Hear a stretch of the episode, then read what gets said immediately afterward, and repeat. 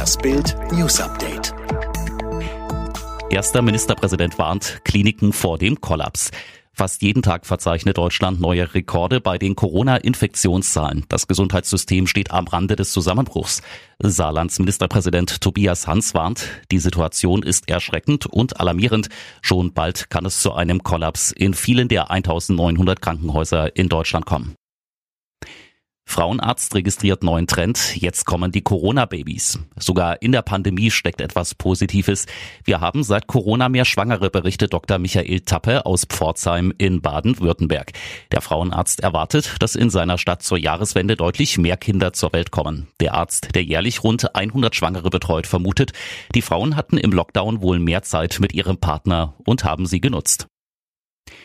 Schüsse auf Priester vor seiner Kirche in Lyon. Französische Polizei nimmt Verdächtigen fest. Der Geistliche wurde durch eine Schusswaffe lebensgefährlich verletzt, als er am Samstagnachmittag gegen 16 Uhr gerade seine Kirche schloss. Ein Verdächtiger sei festgenommen worden, meldete die Nachrichtenagentur AFP am Abend unter Berufung auf die Staatsanwaltschaft. Verübt haben soll den Angriff ein einzelner Täter. Nachruf auf 007-Legende Sean Connery. Wir sind gerührt, nicht geschüttelt.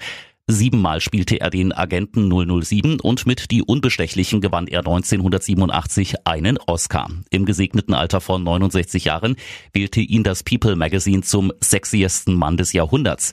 2003 zog er sich von der Schauspielerei zurück. Am gestrigen Samstag ist der schottische Schauspieler Sean Connery im Alter von 90 Jahren auf den Bahamas im Schlaf verstorben.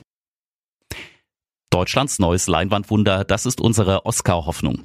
Sie ist jung, schön und talentiert. Dieses Jahr ist wirklich eine Überraschungstüte, sagt Maler Emde zu Bild am Sonntag. Und sie hat ganz offenbar recht. Ausgerechnet in der Woche, in der die neuen Corona-Beschränkungen der Kinobranche erneut einen Faustschlag versetzen, wird ihr neuer Film und morgen die ganze Welt als deutscher Kandidat für die Oscar-Verleihung gekürt.